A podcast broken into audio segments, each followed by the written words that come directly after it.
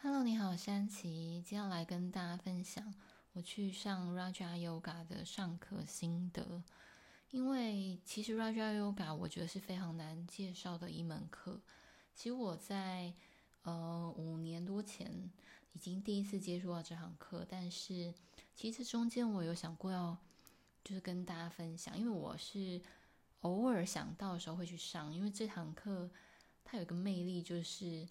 其实你你说不出来你上课时候在干嘛，然后你可能也不知道，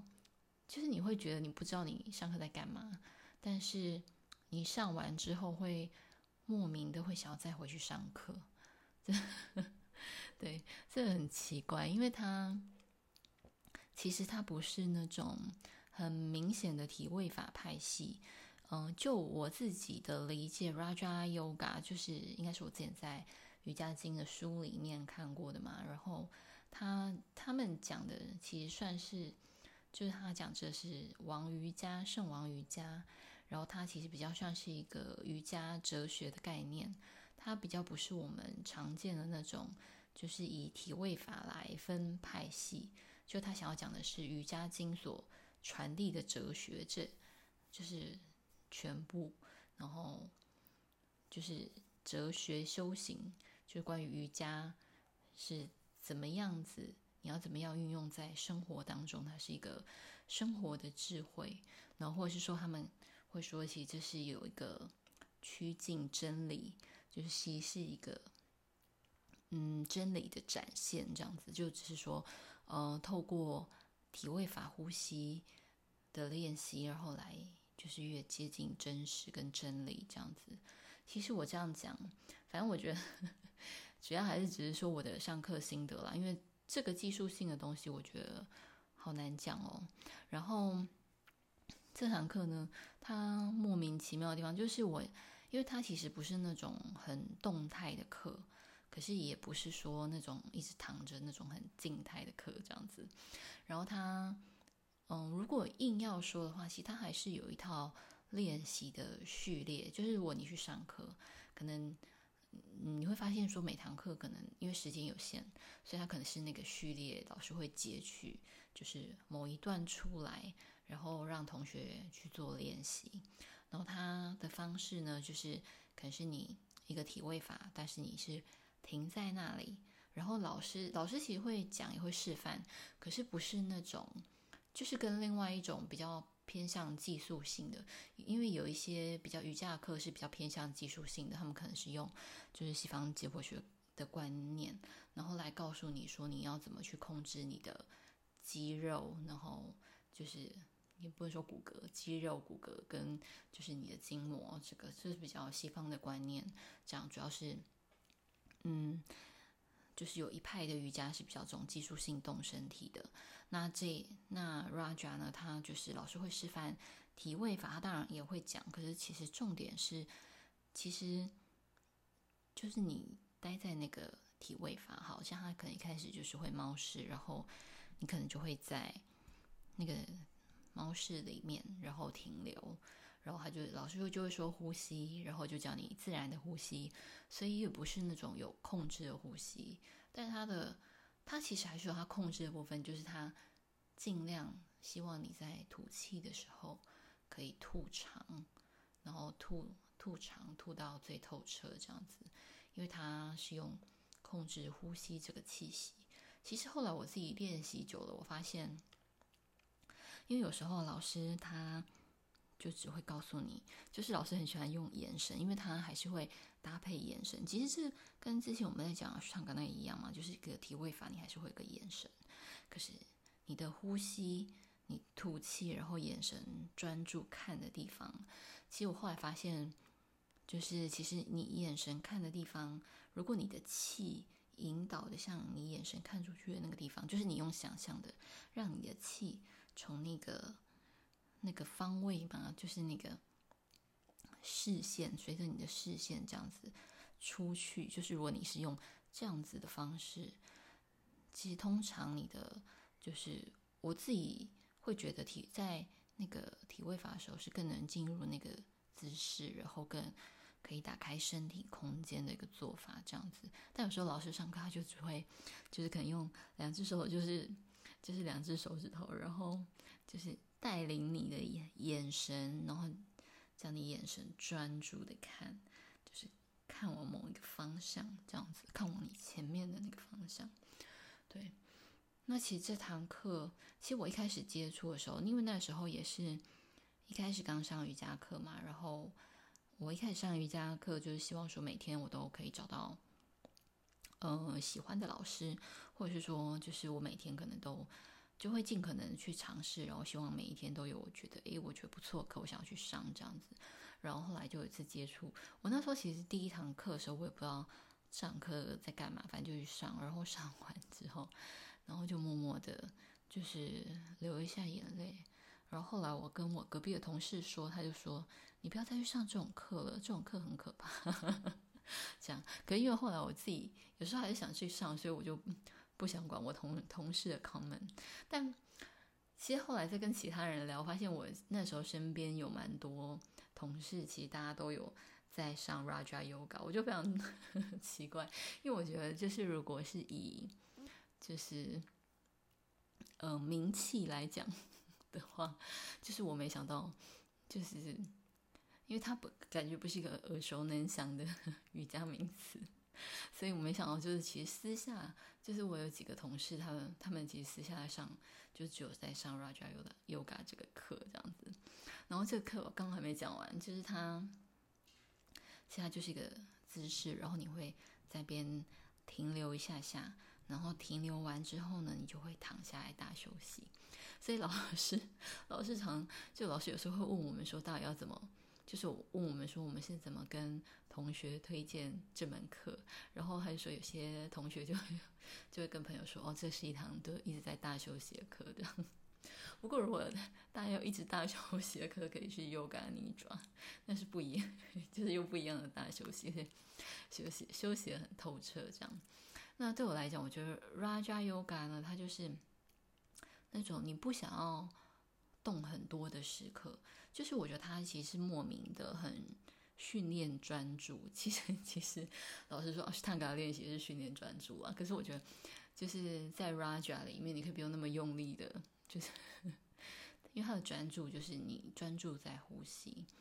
那我觉得其实因为他还有加上你吐气控制的这个，我觉得有时候你要就像如果你一般你只是静坐打坐，然后你可能没有一个。不能说专注的对象，就是你没有一个，嗯，算是对方法或者是专注的对象来讲的话，你只是让呼吸自然的流动，你很容易会被你的思绪拉走。就是说，如果只是静静的坐在那里，或是静静的，或者是我就是毫无意识的听着老师的口令，然后，然后我可能就是脑袋里面就会想过很多念头，然后常常会在想说，我等一下要吃什么？我其实真的最常想的就是等一下吃什么，或者是说。可能就是在瑜伽课之前，你可能可能被哪一个同学，我就是或者是怎么样的时候，就是扰恼恼怒之类的，或是你可能想说，哎呀，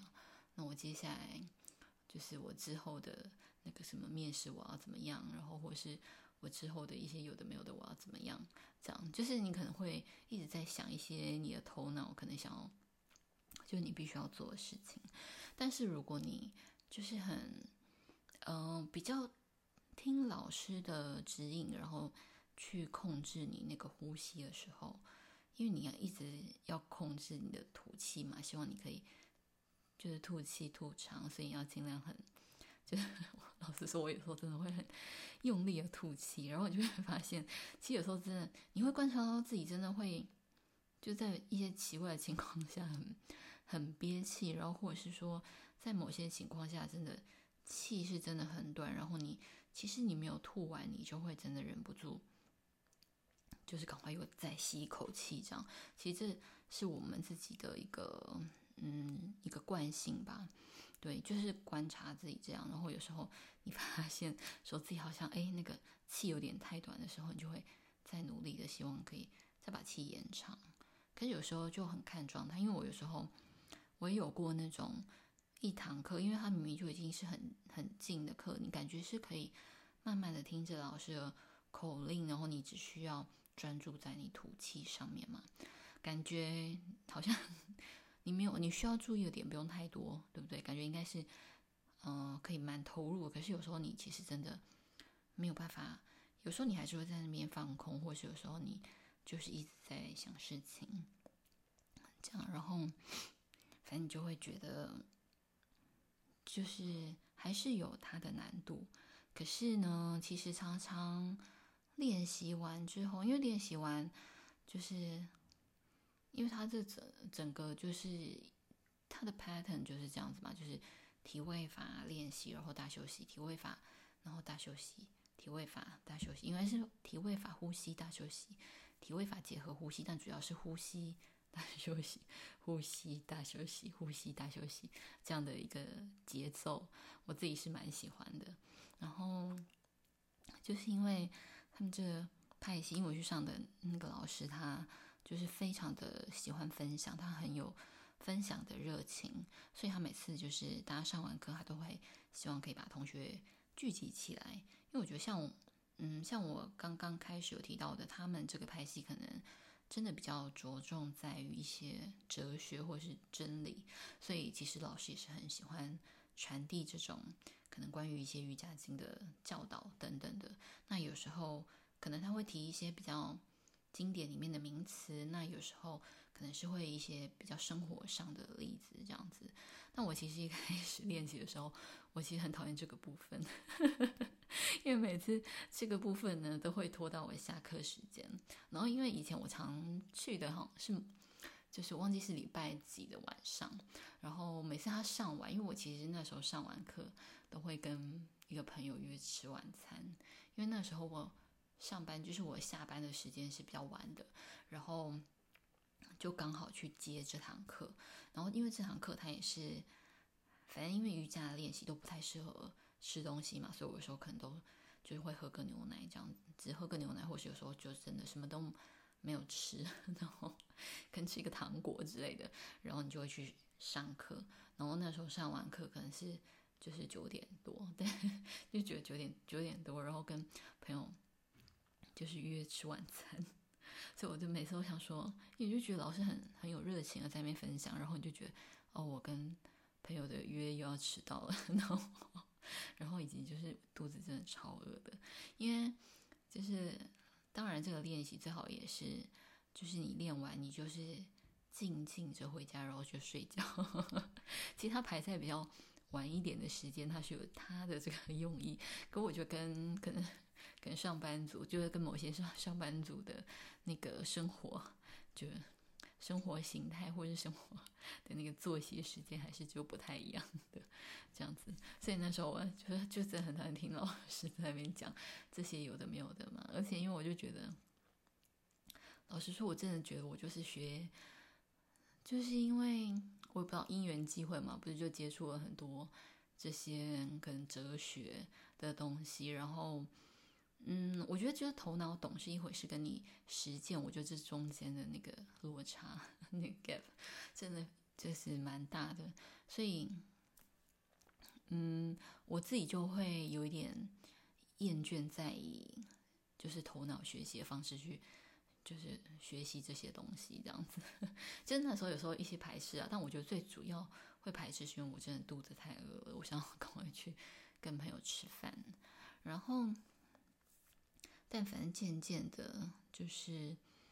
嗯，在中间的过程，因为我就发现我有一些同事有在练习嘛，所以有时候会跟同事。讨论，然后因为大家都是，呃，有一些搭配的方法，就像我也是有搭配比较动态型的瑜伽，然后跟这种比较呃偏向冥想型或者是专注练习型的，然后可能我同事是可能是搭配登山跟跑步这样，然后他可能有一个这种专注练习呼吸的练习，然后我们就会聊说，哎，可能在。就是 Raja 里面，你要怎么样在更进入那个状况？然后其实有几年的时间，我都一直很困扰，就是要开胸这个议题。其实也不是说有几年时间，应该是说在我 人生就是就是比较年轻三十岁以前，那个时候我完全不想要有嗯、比较正确的体态这样子。我那时候觉得就驼背没关系，然后对，就是但后来就是才会觉得其实就是我觉得嗯有比较好的正确的体态，然后觉得线条看起来比较漂亮。老实说也是一个比较肤浅的追求这样，可是因为你就觉得。发现你有这个觉得想要有一个比较漂亮的体态之后，你就发现说自己跟就是自己跟这个理想之间差很多，然后那个时候就会一直很困扰，然后一直没有办法开胸嘛，就适合试了很多的方式这样，所以中间有一段时间，其实我也蛮喜欢，因为它里面有一些动作，它就是会让你做。其实我发现后来发现。其实做猫式，因为它的猫式，它有三个猫式，然后其中的最第三个呢，就是你是把你的胸部跟就是下巴放在地上的这样。其实那个已经是一个开胸，所以我其实做有时候做第三个猫式，我就会觉得诶变得比较舒服。然后后面呢，它还会有，就是它除了有蛇式，还有弓式，所以嗯，其实也有一段时间，我也是觉得就是。有点吃力，就是连公式都有点吃力这样。但我觉得就是他这样子静静的在那边呼吸，然后就是很不错。嗯，后来有阵子跟老师比较好，嗯，算是比较好嘛，就是比较认识之后呢，因为老师就很喜欢学生问他问题，然后老师就是以乐于传道。我其实就会觉得。嗯，Raja 会比较像是一个宗教，呵 呵算是吧。对，他是哲学，但我觉得他比较算是一个信仰，应该讲这样讲。所以老师会很很热衷于就是传道解惑这样。可不就我自己就也就是不太喜欢，就是觉得说哦，不要，就是我自己不想要再做这种类型，所以。我就是都不太会想要 跟老师互动，对，但后来反正就是，嗯，因缘际会吧，对，但总之呢，现在离题真的很多。那其实因为我本来也就，其实在这中间我就是有想说，可以跟大家来介绍一下，但是老实说，我也没有想要跟大家讲很多那种。理论性的东西，然后它的一些执行层面呢，我觉得我也讲不清嘛，说不清道不明。然后，对，所以我也是想说算了，我其实常常讲了算了，但是有时候又会觉得有点可惜，是因为我偶尔就是也还是会蛮喜欢这堂课的练习，就是我就是 可能几个礼拜就会去一次，几个礼拜就会去一次，这样子就觉得，嗯，可能去看看老师。然后，或是说去感受一下这种专注的氛围嘛？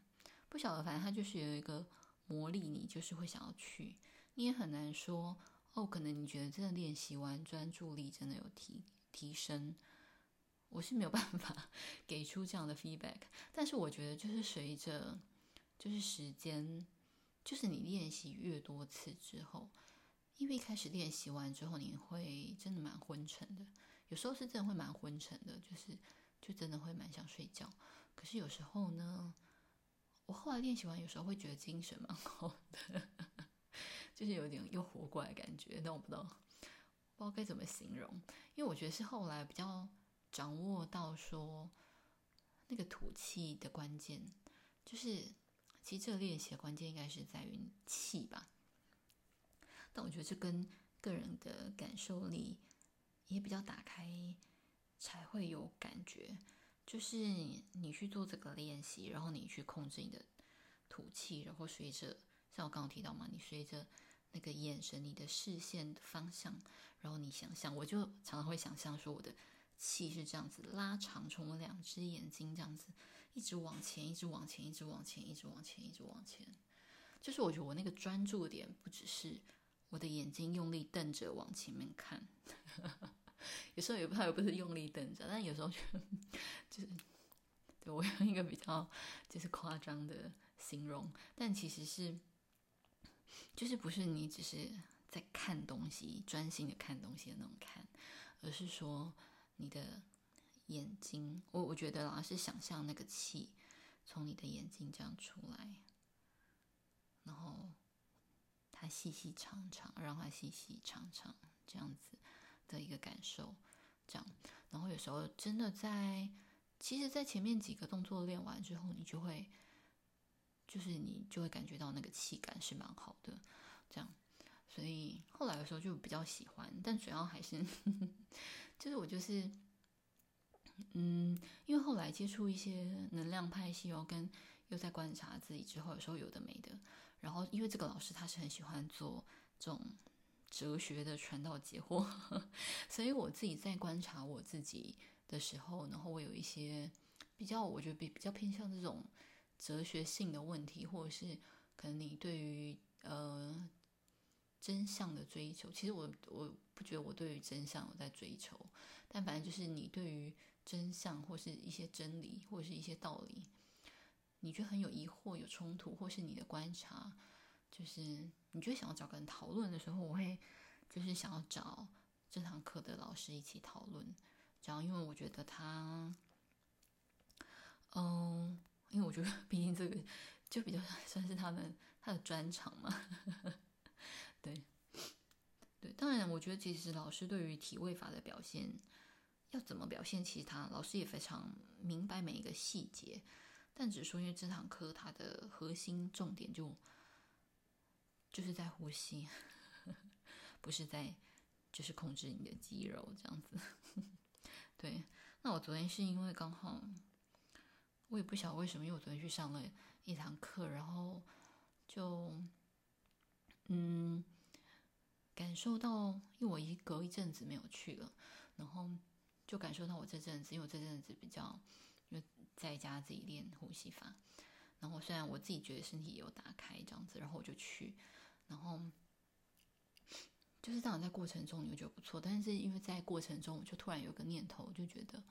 我好像到了可以跟大家。分享或是介绍 Raja Yoga 的时刻，这样我只是突然有这种感受吧，所以昨天就想说，对了，我的身体就是叫我在今天的时候要来录录一集这样子，那我就也什么准备都没有，我就觉得用这种跟大家聊聊的方式，我觉得蛮符合这堂风这堂课的风格，这样。但我还是会附上一个连接，因为以前老师们也是很喜欢，就是在在就是后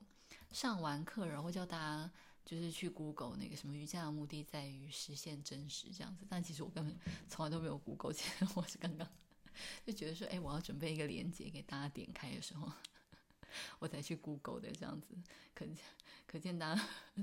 就可以理解我对于就是追求真理有多么的 被动。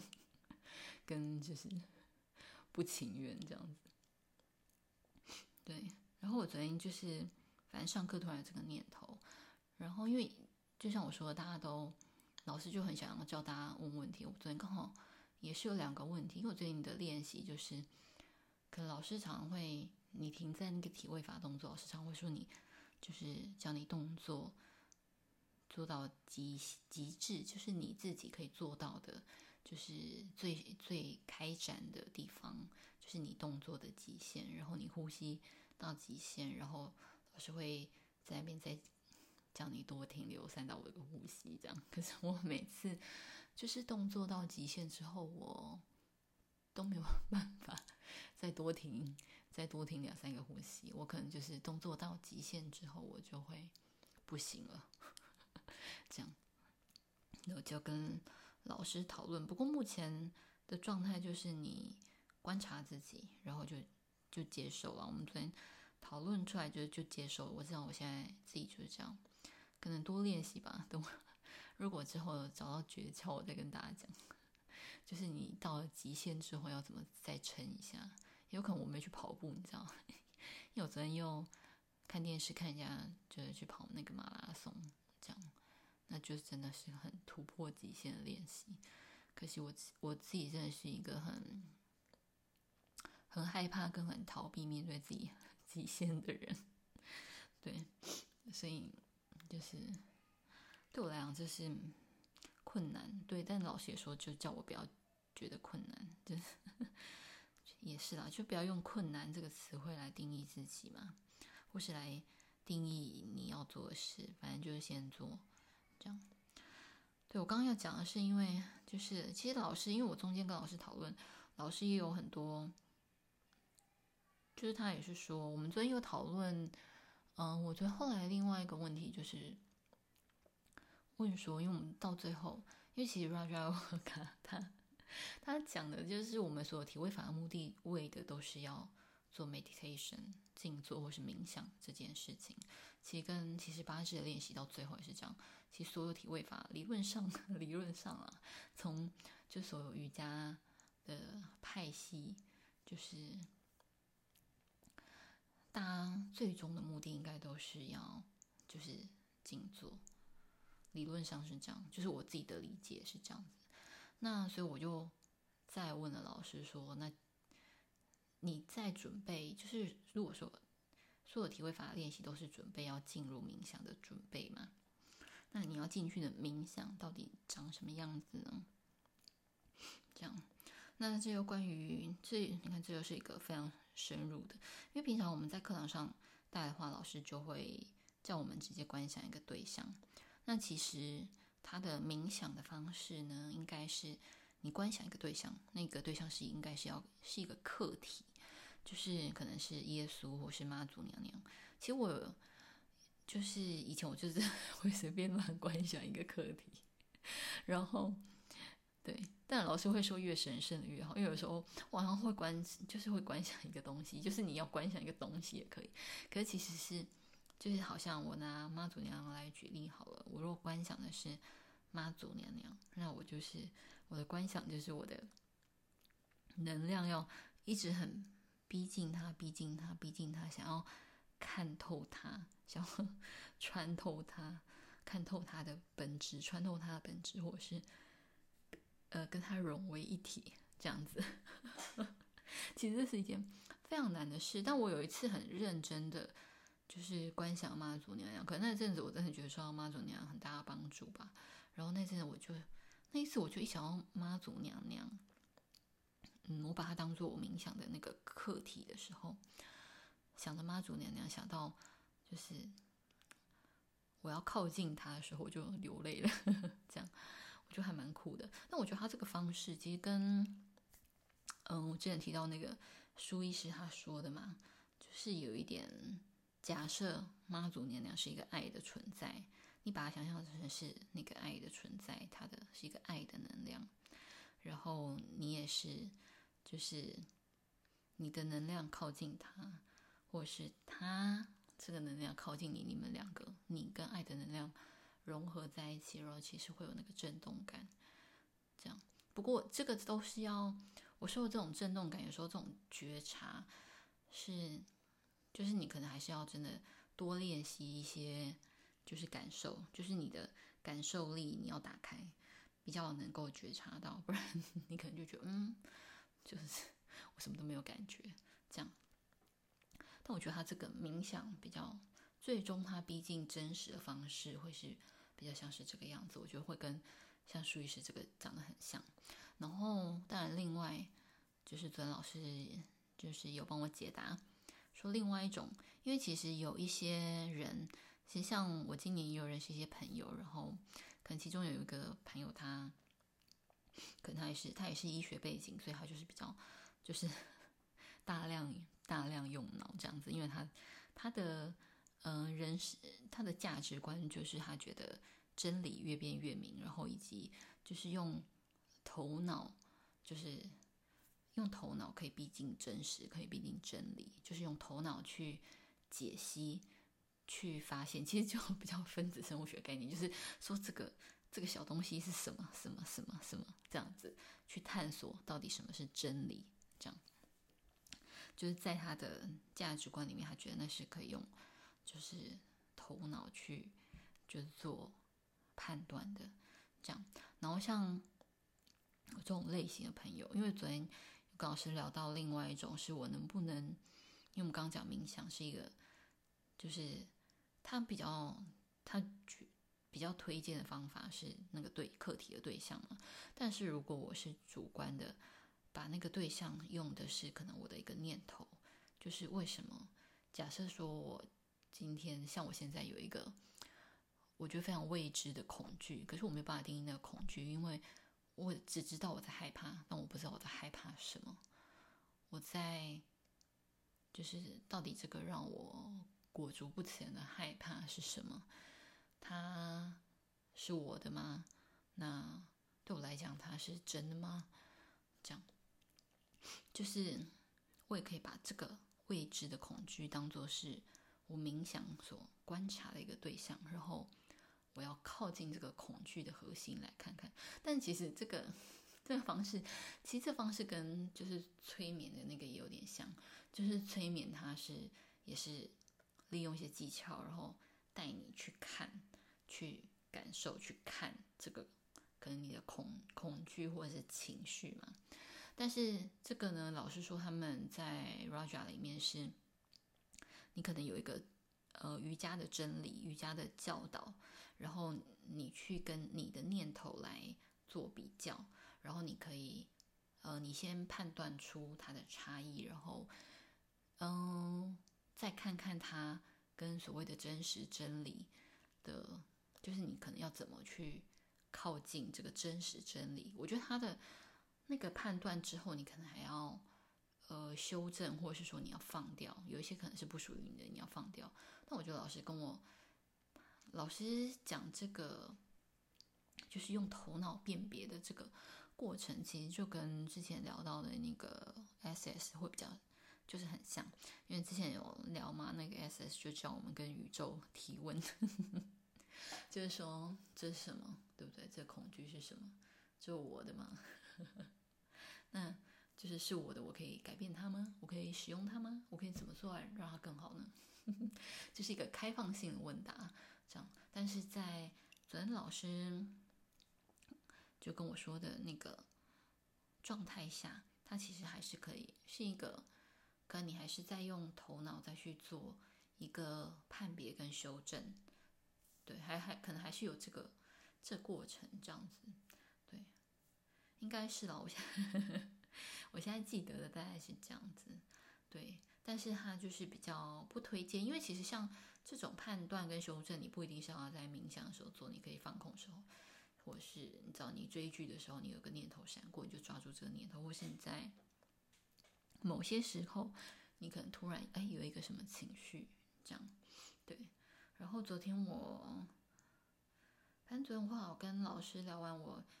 呃有一度有想有点想哭，是因为我最近有一个有一个状态，就是我自己觉得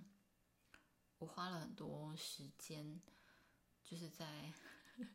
探索我的这些念头、这些内心世界，然后跟就是练习呼吸法在打开，可是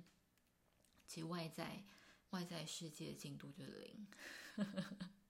这样，然后我觉得可能也是因为我自己内心也有点，就是对我把时间花在这上面，其实我是有点，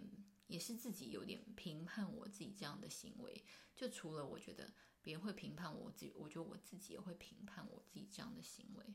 我就觉得有点像是，哦，就是你不允许自己，好像真的停下来，这样，对。但这个我我本来是打算在就是之后，因为我想要再跟大家分享一下那个，就我这阵子用比较多，就是还是能量七密码里面的呼吸法这样，但又有一些不同状态的变化。对，我因为我今天 想要跟大家分享的是 Raja 啊，我觉得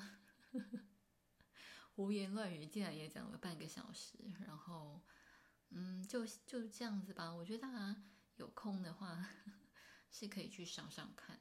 就还还蛮奇妙的课这样。那今天分享就到这边，好，谢谢哦，拜拜。